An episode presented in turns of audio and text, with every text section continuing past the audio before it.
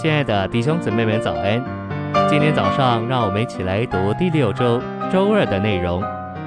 今天的经节是以弗所书二章十五节，在他的肉体里废掉了那规条中诫命的律法，好把两下在他自己里面创造成一个新人，成就了和平。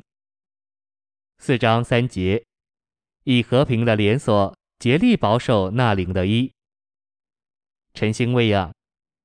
我们若让基督的平安在我们心里做仲裁，这平安会止息我们中间所有的争执。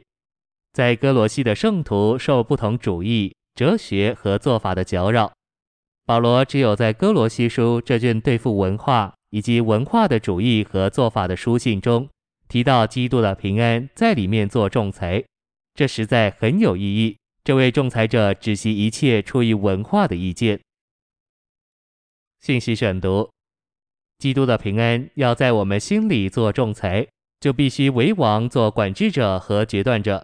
我们就以一位弟兄被长老得罪为例，因着主的怜悯，主会临到他，使他思念在上面的事，因而使他再一次经历神圣的传输，带来基督的平安做仲裁。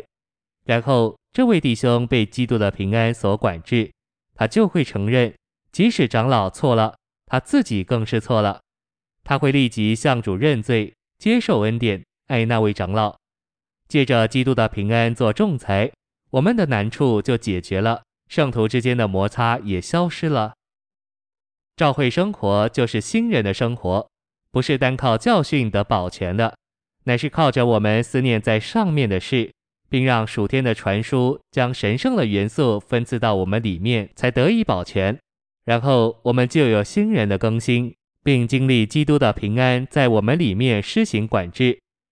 基督的平安实际上就是基督自己显在某一特别的方面，因此基督的平安做仲裁，就是基督在我们里面做工，好在我们身上施行管制，来做结论，下最后的决断。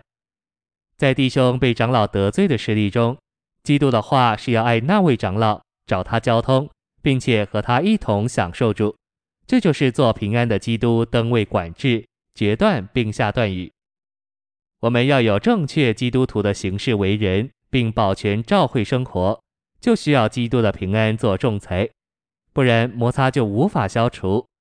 唯有属天的基督，那位代求者、尽职者及管理者，才能解决我们的难处，并消除摩擦。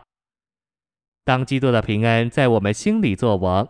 做我们里面独一的裁判，我们就与神有纵的平安，与众圣徒有横的平安和平。我们赞美主，我们享受平安，并且在这平安里，新人教会生活就得以保全。当基督的平安在我们心里当家，新人就不断得以更新。如果我们一直让基督的平安做王管制，我们就不会得罪别人，破坏别人。我们反而会靠着主的恩典和平安，把生命供应给别人。一个地方教会里的一和众教会之间的一，不是靠着人为的努力而维持的。这个一单单是由基督的平安做仲裁来维持的。众教会以及整个恢复都在基督的平安做仲裁之下。基督在我们里面是供应的恩典，也是做仲裁的平安。我们必须先让基督做仲裁的平安在我们里面做王。如果你没有求主管制你自己，反而求主管制别人，主就会说：“让我先在你里面设立我的宝座吧，让我先管制你，征服你，并为你下最后的决断。”倘若我们让基督做王的平安在我们心里做仲裁，我们的婚姻生活、家庭生活、教会生活。就要蒙保守在一的里面。谢谢您的收听，愿主与你同在，我们明天见。